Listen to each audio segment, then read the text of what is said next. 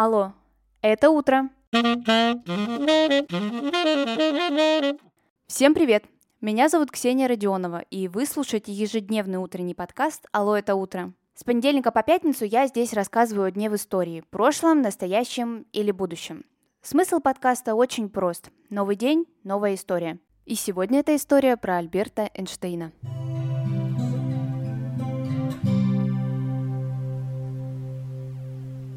Даже тот, кто совершенно не связан с физикой, обязательно одним из самых выдающихся деятелей этой науки назовет Альберта Эйнштейна.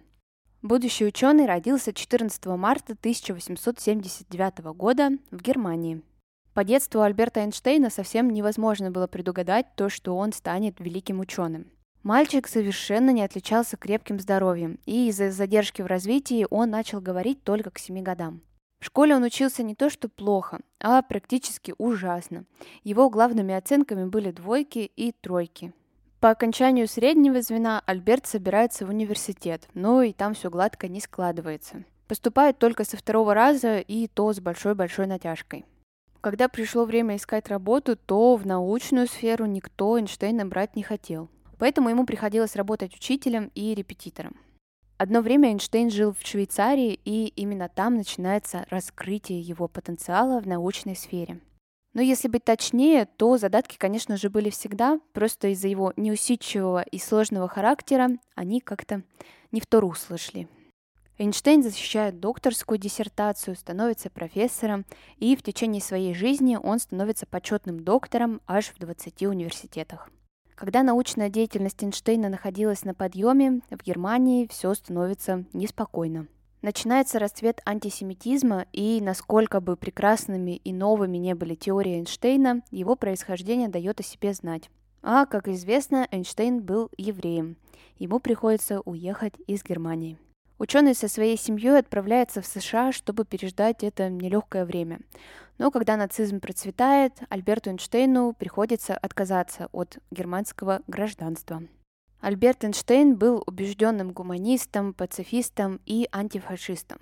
Но когда он получает информацию о том, что в Германии разрабатывается ядерное оружие, он понимает, что его знания сейчас пригодятся. Ну, конечно же, не для Германии. В 1939 году Эйнштейн пишет письмо президенту США Франклину Рузвельту, в котором он предупреждает, что германские разработки могут нанести безумный крах миру, и нужно подсуетиться и тоже что-то сделать. В тот момент, когда нацистская Германия была уже повержена, Эйнштейн опять обращается к президенту и искренне просит его не применять ядерное оружие против Японии.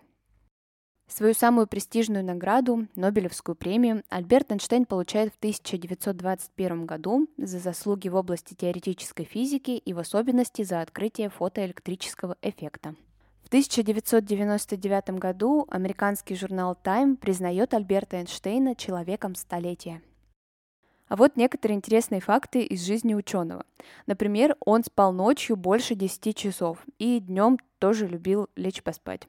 Так что такую сонливость можно считать настоящим признаком гениальности. Также Эйнштейн уважал пешие прогулки, и говорят, что каждый день он проходил как минимум 5 километров. Ну а когда нагуляешься, нужно, конечно же, плотно подкрепиться. Одним из любимых блюд Эйнштейна была паста. Я его очень понимаю.